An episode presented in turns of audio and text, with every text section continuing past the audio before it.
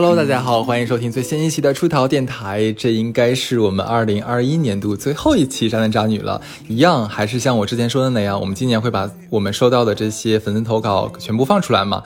但是应该是十月份还是九月份，我放我放出这个话之后，结果收到了好多投稿，然后没办法，反正我们是尽量把那个能能说的都说完了，说不完的反正明年再再播这个样子。对，然后我们尽量优选一些精品，就是剧情比较长。就是，然后内容比较完整的，并且还有一些跟前面的渣男渣女投稿不太一样的这种风风格的，对，也非常感谢粉丝们的信任，我们一定不会，比如说泄露你们的个人信息怎么样，还尽量保质保证你们原汁原味的这种叙述。嗯，那我先开始第一个吧。好的，那我先把它的开头讲一下。开头特别声明一下，这个故事是我的亲身经历。一个十七岁的高三男生，事情发生的时候，我应该是十五岁吧。如果哈斯和小乐想称呼我，就叫我噗噗吧，就是那只维尼熊，就叫噗噗。啊，这是开头我们的第一个故事。那我开始讲述了，以他的第一人称。我和小乐老家一样，都是吉林省。讲这个故事的时候，家乡下了第一场雪，雪花从白色的天空上滑落，融化在地里，消失不见，让我回忆起初二那年，也是雪落时发生的事儿。我一直是个有点偏科的孩子吧，喜欢文学、英语、历史，所以理科一直是我的短板。那天语文课，我的作文又成了范文。碰巧那天校长也在，听完我的作文，他就看了看我们班的成绩单，然后对我说：“孩子，你高中是想学文吗？”我点点头。他又说：“可是你有点偏科呀，咱们先把理科搞上去，不然白费了你的文采。”我当然知道我的短板，可是没办法，我不喜欢也学不会。最让我难以理解的就是数理化了，所以我跟我妈妈讲，给我报节一对一的物理课吧。我的小姨是一个机构的老师，她听我的妈妈讲了这件事以后，让我认识了李老师。哎，我这样讲是不是太像念作文了？我边查，让我查点话。行呀，好呀，就就认识了这个噗噗就。认识了李老师嘛，就是故事的这个男主角了。嗯，李老师是个子中等，瘦瘦的，皮肤黄黄的。那个时候年龄大概三十五岁左右吧，发型看起来应该是刚烫过的小卷儿，眼眶深邃，戴着框架眼镜，长得不算帅，但是嘴上挂着的微笑，所以看起来和蔼可亲。其实我听他的描写，感觉还是一个蛮斯文的，对不对？个子也挺高，瘦瘦的，然后带着小卷儿，然后三十五岁年纪。其实主要有一个对比效应。你想，一般老师啊都没有特别帅或者特别特别女的老师可能有点漂亮的，对，男老师帅的很少。在他那个春呃春春心懵懂的年纪，哎，碰到这么一个就感觉不一样。外形看起来也蛮斯文有品的，对。然后我接着讲。小姨让我跟李老师学物理，是因为他偏科嘛，找了一个补物理的这样一对一的老师。因为平常在一起共事，我小姨觉得他人很温和，不会很严厉，讲课也讲得很好。我试了一节课，觉得老师讲的对我确实有帮助。也因为是小姨的关系吧，我们我们不用交机构的学费，就可以在机构的教室里上课。学费嘛，就直接私下给老师就行了，商量好了也不会太贵。所以后面的很长一段时间呢，我都是跟着李老师在机构的教室里上课的。就前情也差不多介绍完了，是就这样慢慢上课嘛，等着这种薄衫加了厚外套，再上外套。然后他说了一句非常美的话，他前面也说的很有文采嘛。他说：“等一树芳华冻成了玉，冻成了玉树琼花，我们认识的时间已经跨越了三个季节了。”哦，其实也是小一年嘛。对。因为我的物理成绩一直在提高，所以妈妈还是让我跟李老师一起上课。也因为李老师是小姨介绍的人，所以妈妈也会放心一点。每一次我们上课的时候，李老师总是会给我买一瓶饮料，他一瓶我一瓶。也因为李老师很温柔又幽默，不像爸爸总是有点 PUA 倾向，开始人身攻击式的玩笑和小心眼儿，所以我一直都很喜欢李老师。而且每一次放学，李老师都会给我一个拥抱。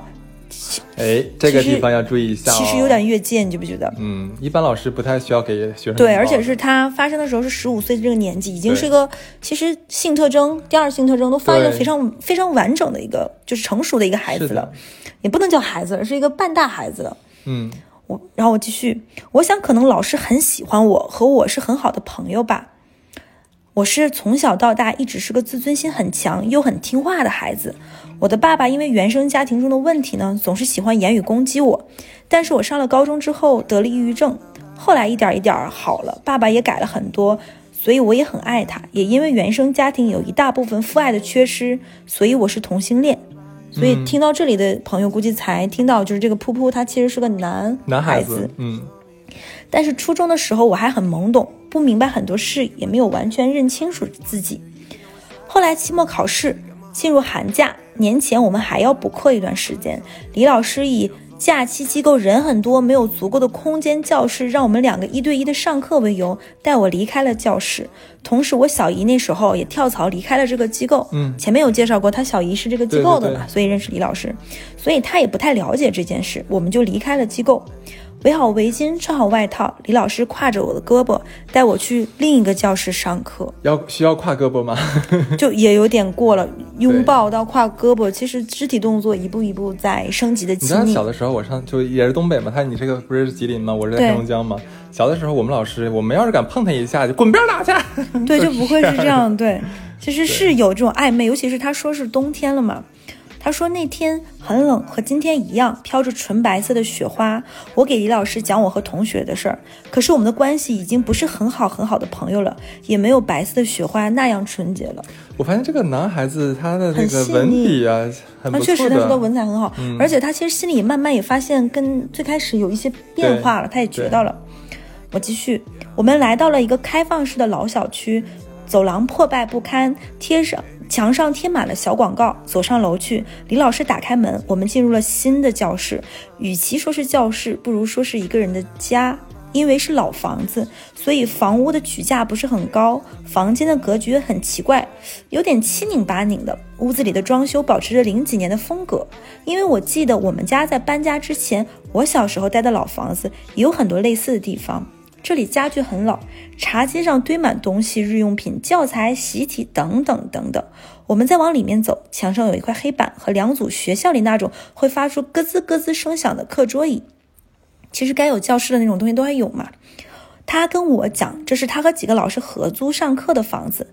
他眨了眨眼睛，又用特别的语气对我说：“对我说，如果平时想来这句话也，如果平时想来这里的话也可以。”平时来干嘛呢？对啊，说完他就去上厕所了。我偷偷的又在房子里转了转，发现另一个房间也有床有被子。因为好奇，我走进去又偷偷看了看衣柜里，里面放了好多他穿过的衣服。今天的课上完，我就回家了。我跟妈妈说了换教室这件事儿，妈妈不以为然，让我和李老师好好学。其实这也应该是男孩子和男老师，所以妈妈其实没有想那么多，觉得一切都正常，而且认识了很久。李老师前段时间跟我说过，他可能在别的机构还有课，所以可能会来晚。如果我来了，他没到的话，就让我在我们的教室里等他。我按约定好的时间来到了教室，在屋子里听了一会儿歌，走了两圈。因为很冷，穿的又很暖，所以我趴在桌上，很快就睡着了。等我醒来的时候，发现李老师就坐在我旁边，那张脸上依旧挂着和蔼可亲的笑容。他问我。房间里有床呀，困了干嘛不上床上睡？我摇摇头说没事儿。他又说：“噗噗，我们上课吧。”我点了点头。他从公文包里取出习题，摆在课桌上。我迷迷糊糊的从书里书包里取出了本笔，然后就开开始始认认真真的做题了。我的右手拿着笔，左手扶着卷子。我做着做着没发现，不知什么时候开始，李老师用他的手。紧紧的十指相扣的握住了我的左手，有点紧张，是不是？嗯，因为我一直觉得和李老师是很好很好的朋友，而且对于李老师的安全感、崇拜感，所以我一直没有多想。我长得是那种偏可爱类型的男孩吧？我想老师可能只是喜欢我吧，因为在家里的时候，我偶尔也会和爸爸妈妈亲昵，所以我也没有想太多。那天李老师一直握着我的手，直到下课放学的时候。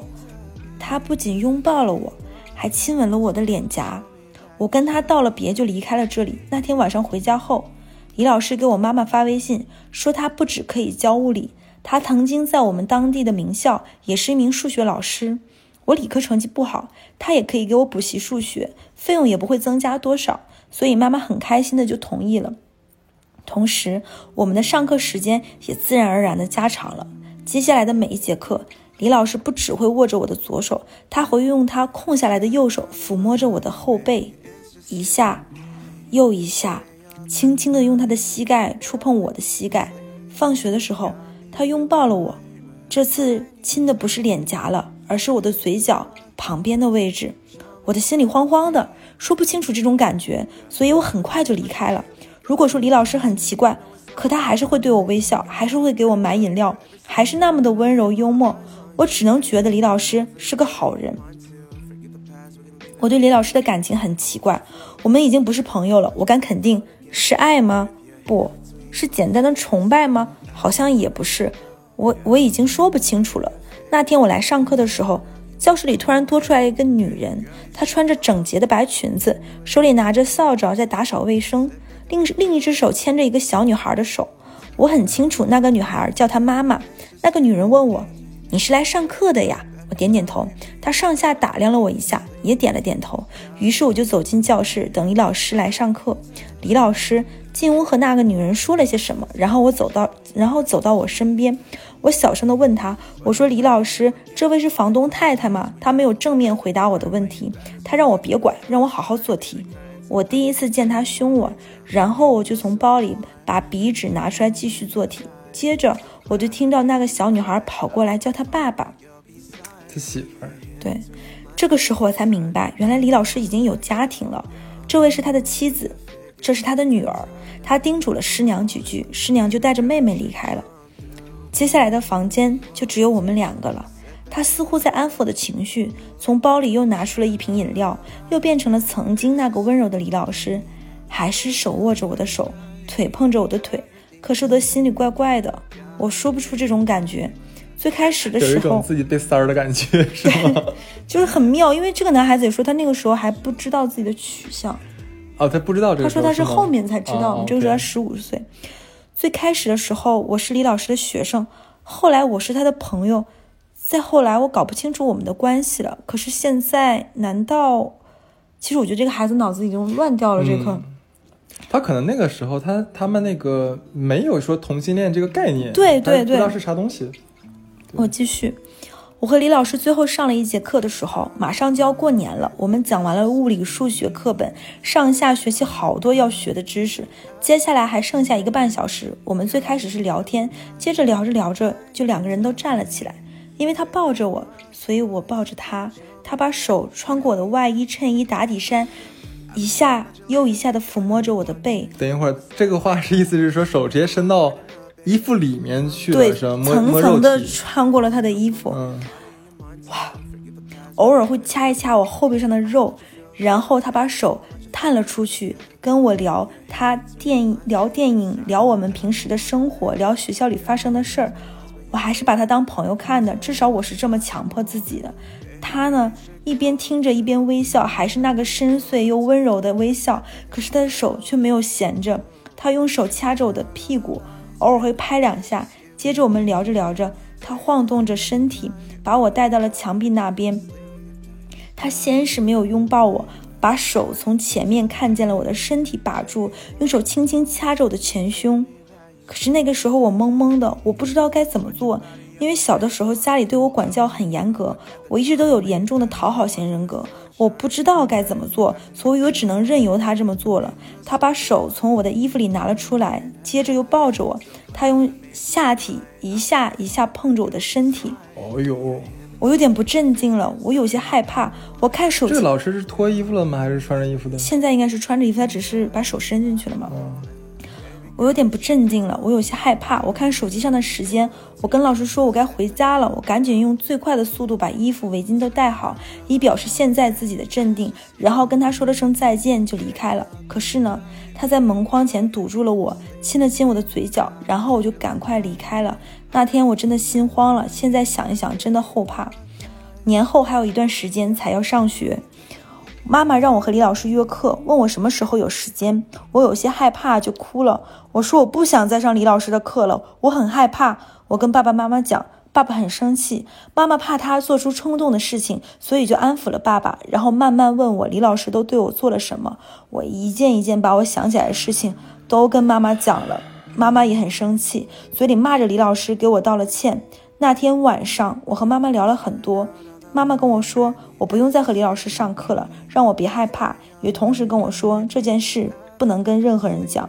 我不知道妈妈对李老师说了什么。后来我也再也没有见过李老师。不过大家不用担心，现在的我还是很好的。嗯，完事儿是吧？嗯，哇，这这李老师，这个这个故事应该是在我们那个这个系列里面没有出现过。我们头一次收到，呃，就是那个呃同志朋友的投稿。对我读完了，还是蛮感谢这个噗噗小朋友的信任。是的，他只有十八岁啊，他现在刚十八岁啊。是的，我其实读这个情节的时候，因为我跟哈斯已经是理过稿子的嘛，嗯，但还是很很。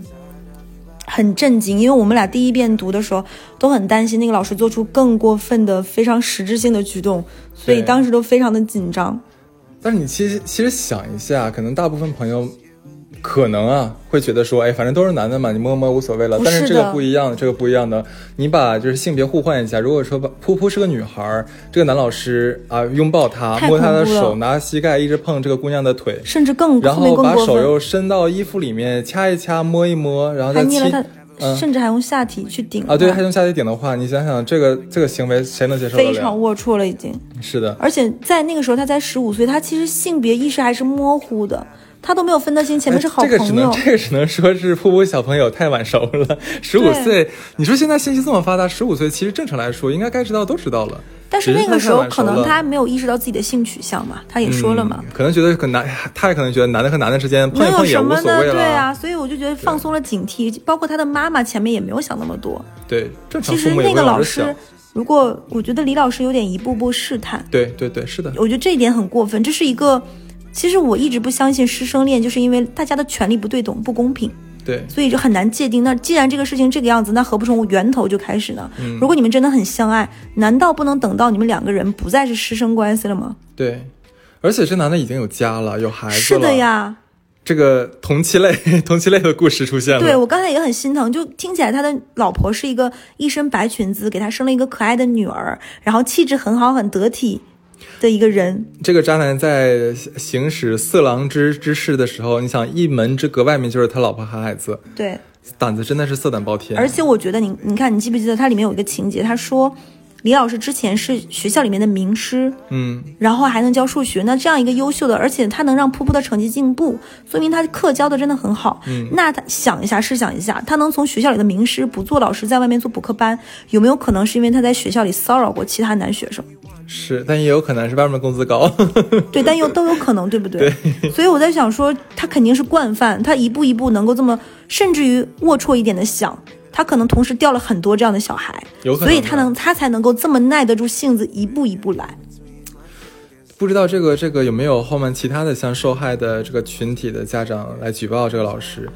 如果其实我觉得像咱们的听众里面很多都是有孩子的嘛，真的是现在你不管你生的是男孩还是女孩，都要当心这个方面真的要担心。现在现在这个世界真什么鸟都有。还有就是以前台就是台湾时候有一本书叫做那个房思琪的嗯秘密乐园嘛，大概是叫这个名字，其实也是女学生被男家庭教师猥亵甚至性侵的故事嘛。嗯，其实。我刚才听到这个，也想到了这个问题，就在于很多家长发生这种事情，都会一再跟孩子强调，觉得这是一件非常丢脸的事情，让孩子不要跟任何人说。其实无形之中，这是。给孩子造成的困扰，仿佛是孩子做错了什么，是的，他被选中了，他成为这样的人，一定是因为他有什么问题。其实这也是家长对小孩的一个错误引导，这跟孩子有什么关系呢？而且就算是发生什么事情的话，被歧视的应该是那个加害者，而不是受害者。这个你要跟孩子说的很清楚。所以噗噗，你你也要相信这个事情没有关系，你也不用给自己那么多的困扰。对的，就算李老师因为这件事情他失去了他的教师资格，他不能再做老师，你也不用有任何的说。你好像害了他这种想法，绝对不要有。嗯，而且而且你要知道的一件事情是，你没有任何发你你的身上没有发生任何让人耻笑或者说是对的呃值得去攻击你啊笑话你的地方，完全没有。你千万不要有这种负担，好吗？你是一个被被他骚扰的人，OK？没有人会来嘲笑你，只会嘲笑他。对，还有就是，如果现在是高中嘛，物理还是要好好学的。十八岁应该考大学了吧？哦，对对对哦，对，物理还是要好好学的，不能偏科，这确实是。好。那我再讲第二个故事，也很精彩，是吧？我这稿子 OK OK。我们生活工作在一个六七线、八九线开外的小县城，小县城呢，也就意味着人与人之间的关系超级符合六人定律，也就差不多等于遍地是熟人。那渣男 A 呢，是我的同事，他的故事要从二零一四年说起。二零一四年的时候，也就是我刚和渣男 A 成为同事的第一年，当时的渣男 A 帅气多金（括弧自己标榜自己是个富二代），括回，年纪呢大概就在三十岁左右吧，一八零的个头。是一个超级温柔的男同事，按照现在的话说，就是一个中央空调。但当时对于才大学毕业的我们来说，就觉得他是一个超级超级好的人，而且也是个好领导呀。当时啊，这个渣男 A 是一个已经领证两年多的这么一个呃已婚男士，听起来条件确实是是真不错，身高不错，然后又很温柔，还是个小领导，然后在这种小城市，其实大家都知根知底儿嘛，应该是觉得是个还挺优质的一个男的嘛。你接着讲，对。他刚才不讲过，他已经领证两年多了嘛，只是还没有办这个酒席，但是在工作中已经凸显出所谓的中央空调的特质，对所有的女同事，重点是他对工作上有用的女同事，都如同春天般温暖。介绍完了，他就要介绍他的配偶了，渣女小 K。嗯，这个故事讲的是讲的是他老婆，还是讲的还是他？他俩是一对 A K 十四七啊，渣男 A，渣女 K，那挺好。我们难得听到这种口投稿，除了花姐家，就 是哎，真好哈，一个故事渣男渣女全配上了，是吧？好，接着讲啊。呃，渣女小 K 呢，年纪比她老公小个三四岁左右，那么大概就在二十五六岁这样的年纪。七年前吧，一四年的故事。家庭条件也比较好，父母宠爱，独生女，最大的爱好就是花钱，喜欢买奢侈品。据以前的同事讲呀，他俩的结合也是非常突然的，就是两个单位有业务往来，接待结束后呢，年轻的朋友们去酒吧玩，哎，互相看对上眼了，就就好上了。过了三四个月呢，俩人就闪婚了。闪婚以后呀，渣渣的故事就开始了。那 也 没啥感情基础呀，对不对？你想想，挺俩人也没玩，没没有玩完够嘛。对呀。闪婚领证以后呀，因为某些原因，两个人呢还就就没有办酒席嘛。女生小 K 就像单身一样，每天吃饭、唱歌、喝酒，找男朋找男朋友。我 没有看错吧？渣女，她没没看错，她就是真的在找男朋友呀。然后后面说了，也就是出轨啦。因为是小县城的关系，基本周围的朋友也都知道，都跟渣男 A 说了，但是不知道他内心相不相信。表面上他看着是不在乎。然后呢，也跟同事在一起吃饭喝酒，大保健（括弧大保健在我们当地的意思就是找有偿服务）。亲，这个不用括弧啊，在全国大保健都是这个意思。夫妻双方呢，就是各玩各的，经常在同一个 KTV 的不同包房里面呃玩，互相见面呢还打一声招呼。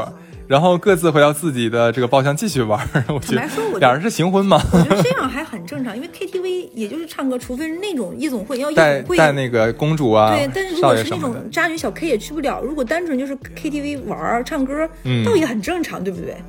嗯，是。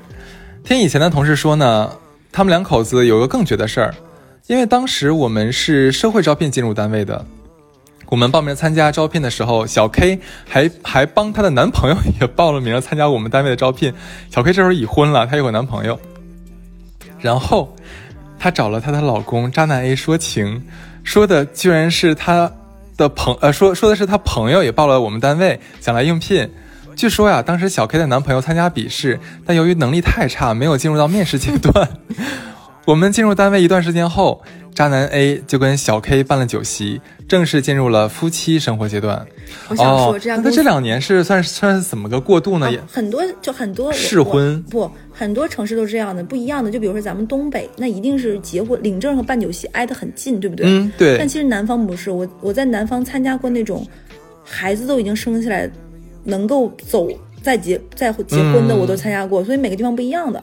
有的地方是因为他们可能领完证之后，那个酒席很难办，要订，比如说这个酒店可能一排队要排一年半，这个蛮正常。好，那么他俩他俩这个领完证也办完仪式了，是吧？就正式的进入这个婚姻阶段了。刚才讲的是，嗯。但是此时我们才知道，渣男 A 的家里面早就破产了，他早就从富二代变成了富二代。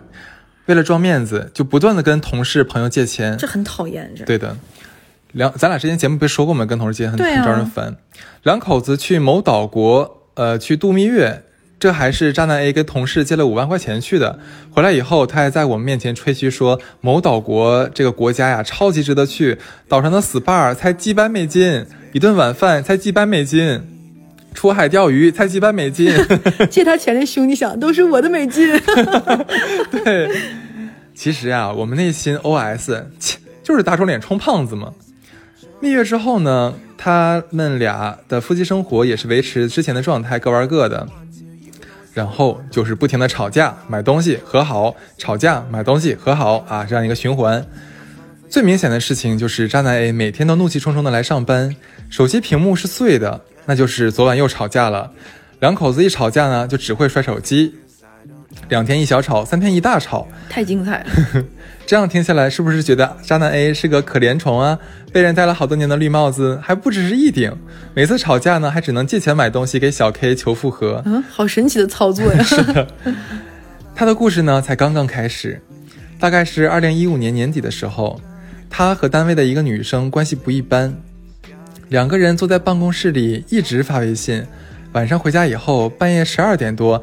还把车开到女生家楼下，两个人就一直在车里，也不知道在干什么。还能干什么呢？可能在聊这个国际这个能源危机啊，什么东西的事。对对对，可能是在聊 G 二零峰会啊，探讨国际形势或者剧本杀都有可能。这种话题最适合在半夜去同事楼下聊。对，还不有偿服务，对不对？这件事情呢，就被小小 K 知道了，就渣女小 K，就他老婆知道了。小 K 啊，直接杀到了我们单位去，去到那个女生办公室，眼神轻蔑的一瞥就走了，嗯，就走了。过后两口子时有时无止境的吵，又呃，就继续吵架嘛，对，又是吵架，写错别字。直到二零一六年，小 K 怀孕生娃，才争吵变少了。二零一七年的时候，渣男 A 的工作得到了晋升，调到了一家。呃，离家距有一段距离的乡镇，从单位的中层副职变成了中层正职，收入收入也翻了一番，两口子也正式的进入了异地分居的这这样的一个时候。哎，其实我想说，他这工作这渣男 A 一直还挺顺的呀，你觉不觉得？是，你看这个投稿的人进去的时候，他是个小领导，说如沐春风嘛，现在你看已经从没耽误中层正职，估计是一个正处吧，可能是，嗯。这时候的小 K 呢，依旧是吃饭、唱歌、喝酒、交朋友，开心。小 K 真是开心。对，渣男 A 呢，也充分发挥了他中央空调的特质，对待他遇到的所有女人都如同春天般温暖。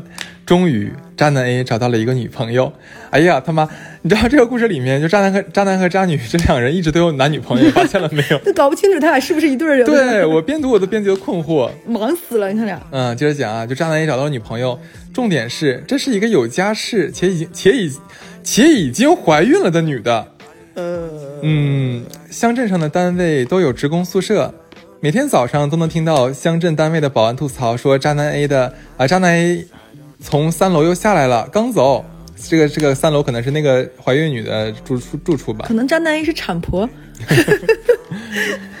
这个渣男啊，和他的小三儿如胶似漆的过了两年之后，哎哇，过了两年呢。二零一九年的时候，终于东窗事发。渣男 A 说，他发一条微信给小三儿：“我愿意生生世世跟你在一起。”就这么一条微信被小 K 看到了，并截图保留了下来。然后两人都各种经历了各种 battle 后离了婚，渣男 A 净身出户，车子、房子、孩子全部都归小 K，还现金补偿了小 K。哎呦，哎，不是，我觉得他真的是，你说他老婆也出轨出成这个样子都没抓着。对呀，你接着讲。离婚后的小 K 也迅速变卖了他们的婚房，把渣男 A 赶了出去，渣男 A 就只能住在酒店，刷爆了信用卡。离婚以后，我们才知道，其实小 K 有一个交往稳定的男朋友小 C。小 C 和渣男 A 比起来，你看这才是 CK 才是。这个小 C 啊，跟她老公这个跟渣男 A 比起来，更年轻、更帅气、更多金、更有情商，个子也更高，这不是全方位碾压渣男 A 吗？啊，从此啊，这个渣男 A 就变成了一个没有人要的离婚男。人倒霉起来啊，是真的倒霉。二零二零年过年前的前几天，渣男 A 酒驾被逮到了，随之而来的就是事业的变化。职务也被罢免了，离婚的事情传得人尽皆知，他就活成了一个笑话，一个年近四十、无房无车、无老婆无孩子的离婚男，还没有工作了。对啊，他老婆出轨无数次都没有被他逮到，都没有留下证据，他就出轨了一次就被逮到了，还被留下了证据。时间过了半年之后，我们单位又进行了一次招聘，这次小 K 交往的男朋友小 C 也来报考了我们单位，并且并且顺利的进入了我们单位上班。重点来了，小 C 跟渣男 A 就变成了面对面坐在同一间办公室的同事。我去，新欢旧爱欢聚一堂。小 C 进入我们单位的头一个月，他们办公室就像大卖场一样，每天 每天都有各种各样好奇的同事找各种理由来围观他们俩。然后大家又发现了，小 C 有时候开车来呃来上班开的车是小 K 的，是小 K 和渣男 A 婚后买的车，车款还是渣男 A 这个车的车款还是渣男 A 付的，因为他们几个都是本地人嘛，朋友也多，他们几个的故事就迅速传遍了小县城的每一个角落。狗血的电视剧都不敢这么拍呀！我承认电视剧真的不敢这么拍，这个真的是太精彩了。不是，你知道，我觉得整个故事最精彩的是那个，就是那个姘头小 C 竟然坐到了张大 A 的对面，他开着他们俩的车，对，还是他花自己花钱买的车。所以这个 CP 名就是本命，你看 AK 就不行，CK 就可以。哎，不是，这个故事真的很绝，我觉得很有意思。而且这个故事，我觉得编辑这么写，一定会被说他应该是顶楼看多了什么的这种的，就是太狗血，太狗血。就是如何能两人结了婚之后还各玩各的呢？然后关键小县城就是人情社会，你说你一个人在外面搞破鞋的话，这很快传出去了呀。可能是当年小小 A，就你可以看得出来，小 A 是走中央空调这种如沐春风路线嘛，听下来就能听出来，小 K 应该是个漂亮的、靓丽的富家女，对不对？嗯，可能就是小 A 当年就喜欢上他这种飒爽辣劲儿，觉得，然后这女生可能搞出一副那种很。现在不很流行汉字表那个所谓的嘛，就是我就是喜欢吃饭、唱歌、出去玩嘛，哥们儿没有什么的。然后小 K，然后有没有被抓住把柄，所以就没有当回事儿。但其实实质上，你说这个人老婆出轨，谁能跟他说？哎，你老婆出轨了？不可能跟他说吧？说我跟你老婆昨天晚上开房了，也不可能这么说吧？所以我觉得这个朋友不是说了吗？他不是他说他不信吗？哦，对，这哥们儿真牛。哥们儿对不？可能别人说的是我看到你老婆跟谁在一起，但是其实他老婆就是那种撒谎大法嘛。我跟你明说，我跟谁在一起了，你也知道，所以别人在跟你说呢，你懂吧？就是用小谎瞒大谎，就是。他俩去开房了，他跟他说我们在那个酒店旁边的地方吃烧烤，对吧？不是，我忽然间你知道讲到这的时候，忽然有点心疼这个渣男 A，就有点惨，真的。但酒驾肯定是不对的，酒驾当然不对。不是，再有一个点特别好笑是什么？他出轨了一个已婚怀孕的女人，我我也不我真的不能懂，你你跟他出轨干嘛呢？他不，他俩出轨两年呀，当年可能不能干嘛呀？但是怎么忍得了呢？那你刚开始出轨的时候，就是因为两人刚才欲烈火吗？他可能想喝鲜奶吧。小乐。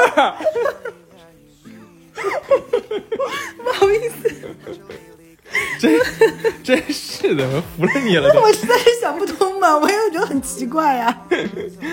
不好意思，哎，这个地方不能植入牛奶广告，不好。你这，我服了你，我真服了你了都。你这个真的很奇怪，我们俩当时接到这个投稿，就决定年底必须大大放大放送，必须的。对，而且你说要是我，我想一下，像我这么不爱卖单、不爱围观的人，我都想去他们办公室看一看。我也是。想去，就比如说咱俩说，哎，我们去那个办公室，哎，我们打印机坏了，要去那个办公室打印一下，就是，然后那复印机就不好，但是咱俩直接把这个那个手机录音功能打开，你知道吗？说，哎，不如我们直接咱们四个人录一期吧，就他俩很适合上机变我不变，哎，两个人一个人两个人，是不是？采访一下这种心境，笑死了。哎，幸亏不是那个受害者本人投的稿，不然咱俩这么笑真的不合适，不合适不合适。主要是这个我们是以围观，对不对？这个是这个故事就是全员恶人嘛，没有好人。挺，但是挺好笑的。对，那我讲下一个故事吧。反正因为这几期的故事都各有各的特色，所以我们把它们齐聚在一起。然后下面我就讲下一个故事，是另外一个人投的稿。然后我们把它第一人称复述了吧。好，我有一个很好的朋友，因为他的声音很甜嘛，姓呢又是以 D 字母 D 就 A B C D D 开头的。那这个朋友该不会就是他自己吧？应该不会，听他的描述，我觉得不像，因为说自己不会说这么狠，就很客观嘛，就自己总会给自己找补很多，不够客观。然后我就说，那那这个朋友，因为他名字是 D 开头嘛，就叫他嗲嗲吧。这个嗲嗲呢，就是因为他声音很甜，性格也很乖，就不是那种会发脾气的人嘛。长相上嘛，客观来说就是比较普通的那种女孩子，家境特别不错，父母呢各自有生意，又是独生女。所以小的时候基本上就是家里要啥有啥嘛，你一听其实你已经大概能想出是一个什么样的女孩子的那种低配版庞飞燕嘛。嗯嗯。呃，父母呢都有各自有生意，所以钱嘛啥都有嘛。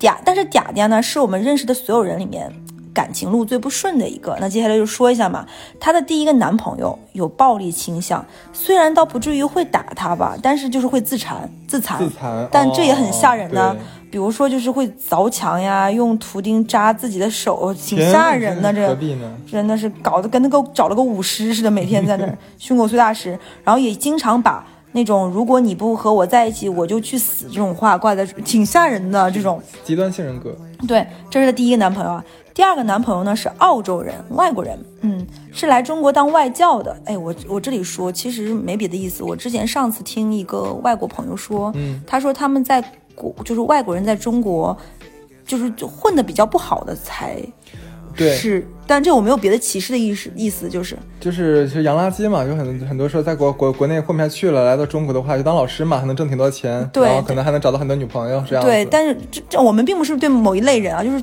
就客观说一下这个事情。对然后呢，她这个男朋友是一个澳洲人嘛，第二个男朋友本来是甜甜蜜蜜的，客观来说跟老外谈恋爱，因为外国人在感情上非常的热辣嘛，嗯会让你感觉到哇如沐春风，这很自正常。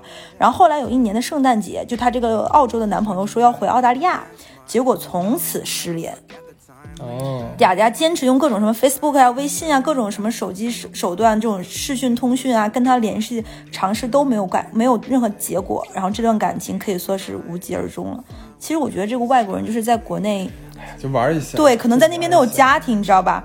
所以我们这些朋友呢，至今也不知道这个澳洲人是不是在在澳洲有家庭了，还是死了入土，可能死了入土了吧，对不对？这个人真的很过分，这种男生，你怎么的？你写个信他妈半年漫游都能游到了吧？真的是。人家就是没拿他当回事儿呗。对，我觉得真的很过分。第三个男友呢，热衷冷暴力，哇，这一个比一个过分，而且还不一样的过分。吵起架来可以半夜三点直接把嗲嗲推出去，自己在家里睡觉，完全不管对方是是否安全。这个很像我们上次那期渣男渣女讲过那个男的，就是让女朋友擦地，然后因为女朋友哦没随手带人，这种是是是你有没有发现，这种有暴力倾向的男的都一个鬼样，对，都差不多。所以你一旦发现这个苗头，就立马分手，别想了，还思考啥？是的，但是真正把我们气到的，哇，这还没到气到的哦，这前先讲三个垃圾，然后到第四个，就是每次讲起来都心梗的，是她这第四任男朋友。哎呦，这姑娘被这么作践几年，真的是，完了，对啊，他俩咋认识的呢？嗲嗲和她这第四任男朋友是打王者的时候认识的，具体我们也不是很记得了。总之大概就是游戏的时候，两人互相加上微信聊天，然后出来见面就好上了，这倒也蛮正常。就现在我们就通过游戏认识或者见面也很正常，正常对，确实很正常，也很难发现，因为虚拟世界。对啊，虚拟世界交流都比较浅，以游戏为基础。然后他们俩呢，在交往过程中，嗲嗲觉得男生对她也还行，但是确实是有点抠，消费观上是有很大的差异的。那也确实，因为打游戏两个人送个送个皮肤也就是几十块钱，对不对？对除了第一次出来吃饭是正正经的这种餐厅，其他都是大排档啊、小摊贩呀、步行街之类的地方。嗯，不是说不是说这些地方不好，对不对？但是女生有的时候就总想吃点什么精致的下午茶呀，去个好看的餐厅拍拍照什么，这人之常情。女孩子嘛，啊而且你听前面说嗲嗲是那个家境还不错，从小要什么有什么的别说，女孩子了，男孩子也不能天天这对呀、儿嘛。嗲嗲之前的男朋友虽然也很渣，但经济条件都和她蛮匹配的，嗯经常去旅行呀、住五星级酒店呀、吃个网红餐厅什么的，所以就很不习惯这样。这非常能理解大家。这个男生就一直说，哎呀，不喜欢那些地方，去大排档也会问老板有没有团购套餐，点菜的时候完全不问他意见，点的都是便宜菜。嗯，这里其实这个就是投稿的人还解释了一句说，没有说便宜菜不好的意思，但确实他俩在一起没吃过一顿海鲜，这不行。我觉得这不需要找补，就是你能明显感觉，如果有一次就那总要吃点绿色蔬菜，所以喝了酒之后吃点清淡，这很正常。这男就是个抠逼嘛，对吧？你跟他在一起的话，，你不需要找补。嗯，我觉得这个投稿人还还相对就是很理性挺好。的，挺好的，这姑对，嗯，然后嗲嗲和他的相处过程中，还有一点很不舒服，就是就是这男的一直这么抠嘛，前面都解释了。不过由于嗲嗲这个人的性格是那种软软妹嗲甜嘛，前面也说了，所以就觉得这些都不是什么大问题，也没有因为这方面跟男朋友发过什么脾气。哦，已经非常好脾气的。说到这，这样女生，这就换个有有性格的女生，你别说有性格，就我，我都会不乐意。我不跟你吃，我自己吃不行。就是啊哦，为啥要跟你吃这些呢？只是有朋友聚会的时候呢，就是现在继续讲啊，他会跟我们说到了，那时候我们其他几个朋友的渣男雷达就已经开始响起了啊。这里补充说一下，当时男生自己自称自己在创业，在郊区有小工厂，嗲嗲是公司职员。嗯，我个人这地方插播一句啊，如果你遇到了一个人，他跟你说他是开创业公司的，大家有没有知道一个软件叫企查查？嗯，可以查一下的。这种东西撒不撒谎，包括这个公司是不是有负债，你朋友之间共有同，比如说你有好朋友之间，这给大家一个小 tips，、那个企查查或者是这类查询公司证照类的这种软件，如果它有一个 VIP，你是可以查到它关联的法人信息是否有各种的这种他以前的这种问题呀、投诉啊、案件啊、税啊什么，可以看到很多的，包括它关联的。其实如果你交往一个人，你很用心，到底这不是为了大家设防了？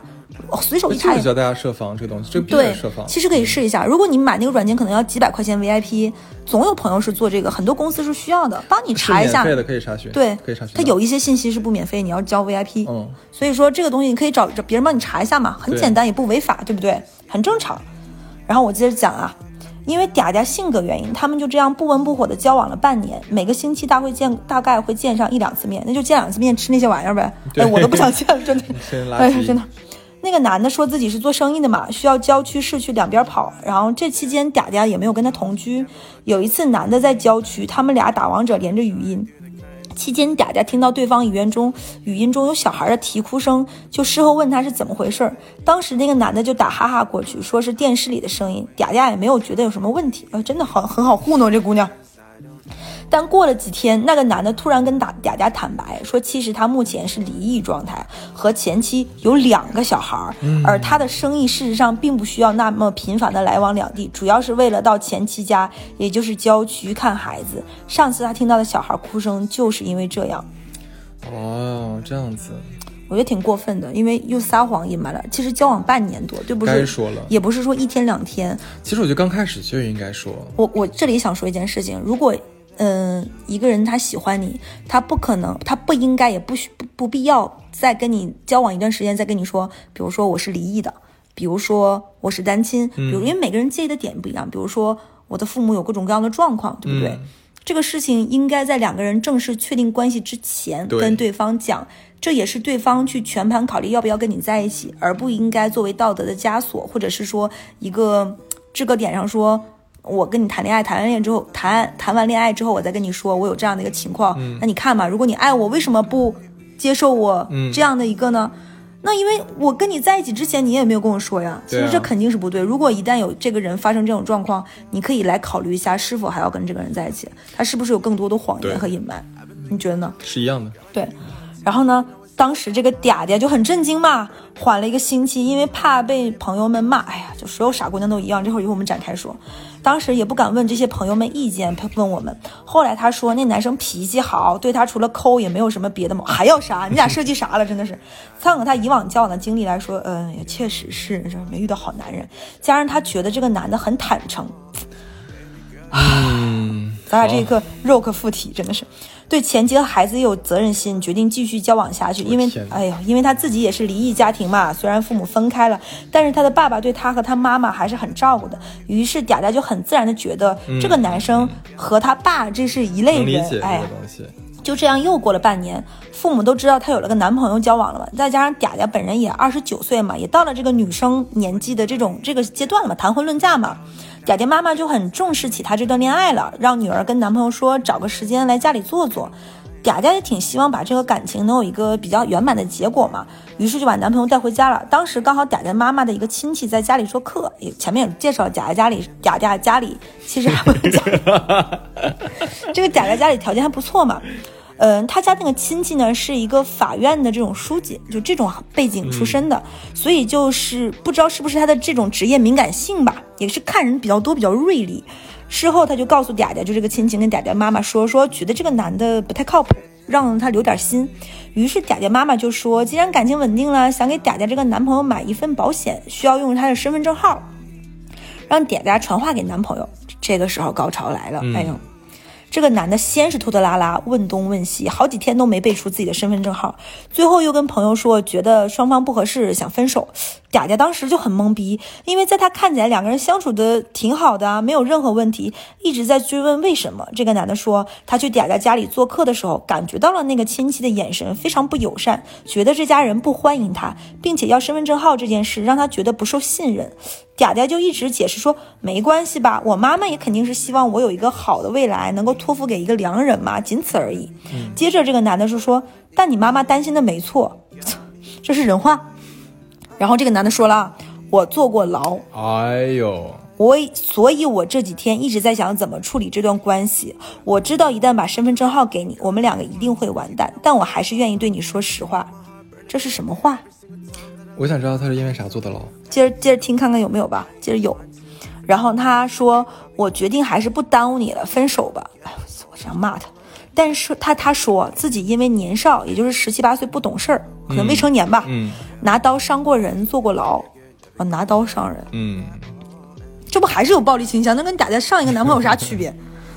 嗲嗲她现在自己也很痛苦，很后悔。虽然很爱嗲嗲，但她知道嗲嗲妈妈只有这么一个女儿，而且嗲嗲从小到大都被保护的很好，不应该和她这么个烂人在一起。总之就是各种表达，嗯，他我这个说的是对的，他就是烂人，对。嗯然后他就各种表达，我很爱你，但我不应该耽误你。大概的画面就是一个男人在雨中哭嚎那样吧，说的巨苦情。有案底这个事儿是我朋友完全接受不了的。如果结婚的话，还会影响未来小孩子的发展。再说嗲嗲妈妈一旦查到，绝对是坚决反对的。所以嗲嗲虽然不舍，但还是同意分手了。哎呀，咋的？他要苦苦挽留？嗯这姑娘，那时候我甚至还觉得这个男的还算有点良心，知道自己不配后主动离开了，最后啪啪打脸啊！到这里还要反转一个撒谎精，这个男的就是。这里插一个他们中间的插曲啊，交往过程中呢，男的曾经以做资金、做生意资金周转为借口，跟嗲嗲借了三万块钱。哎呦，不是说做大买的吗？到分手后，男的陆陆续续还了两万三，所以分手的同时，嗲嗲就说剩下的七千块直接一次性还给他。这个时候呢，男的一开始说。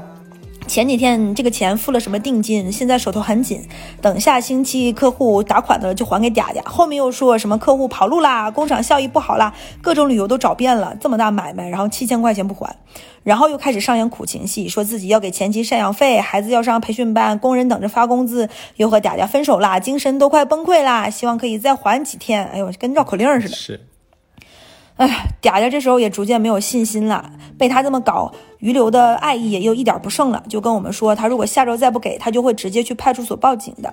话虽然这么说，但其实嗲嗲有点害怕，因为这个男的犯过罪嘛，前面也说过他拿刀捅过人，其实挺吓人的。这种人，你也不知道他会干嘛。而且之前又隐瞒了这么多事情，就女孩子这个时候也冷静下来，没那么上头了嘛。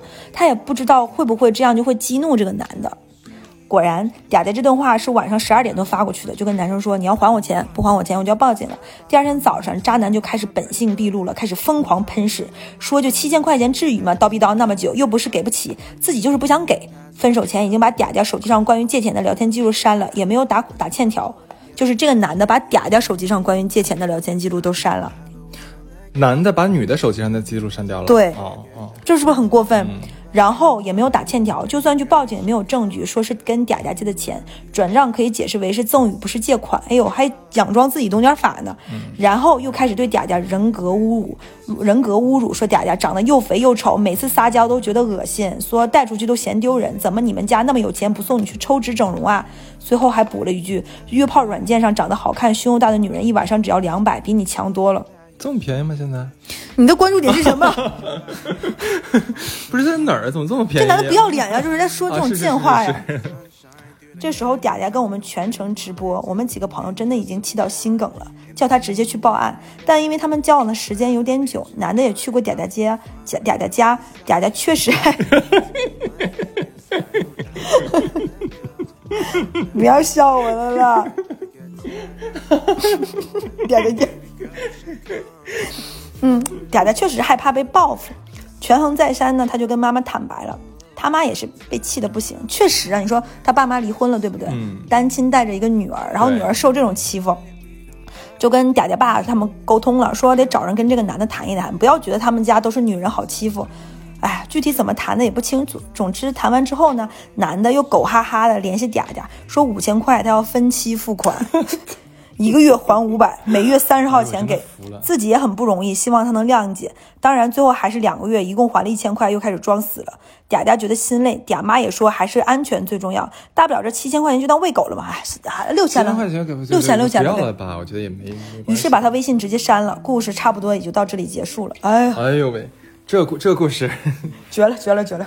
哇，听下来之后，不是，我就想说，嗲嗲嗲嗲女士为什么一直在垃圾桶里面翻男人呢？这个你看，她也没有一个是好的，你发现了没有？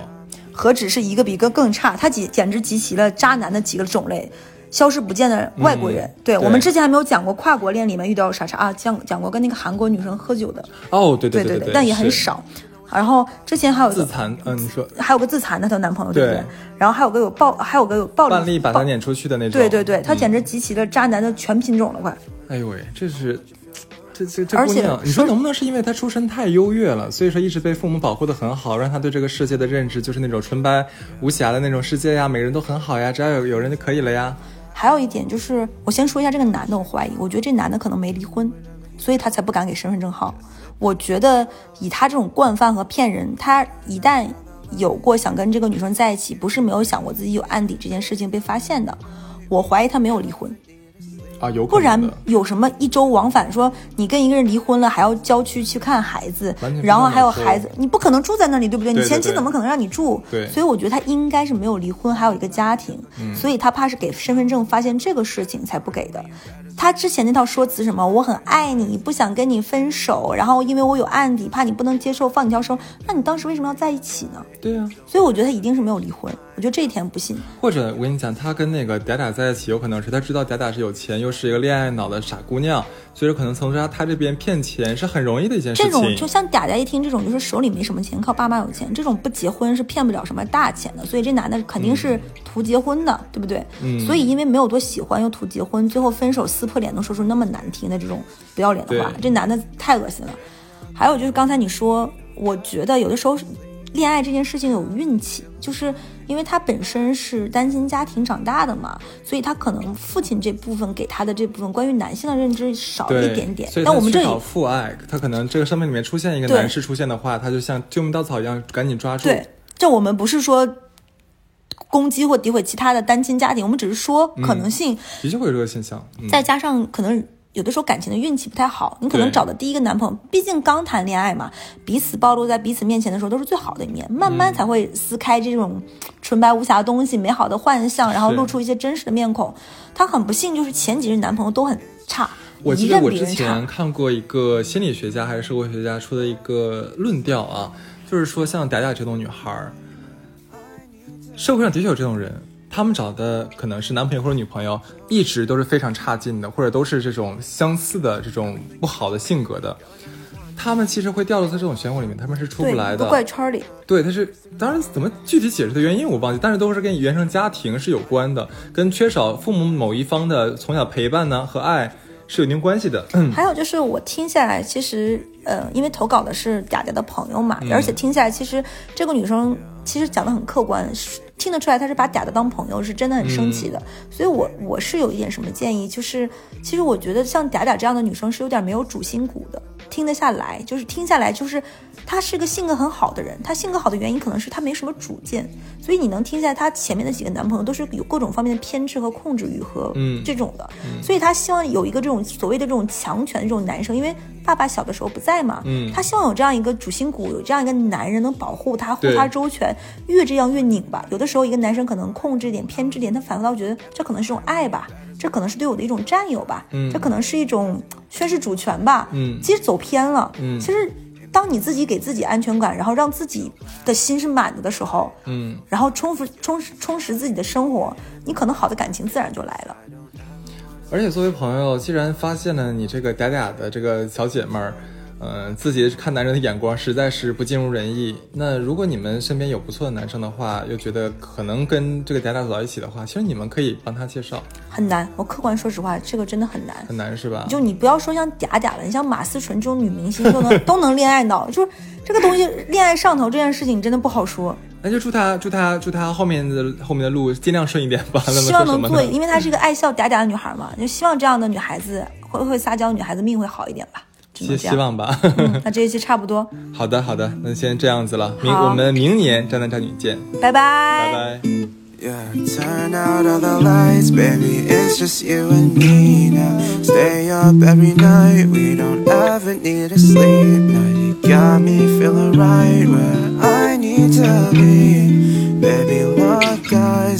Show me that you need me. Yeah, I've been thinking about you lately. Girl, I know you want to. You can always slide by my place. You got my heart burning up, babe. Every single time that I lay my eyes on you.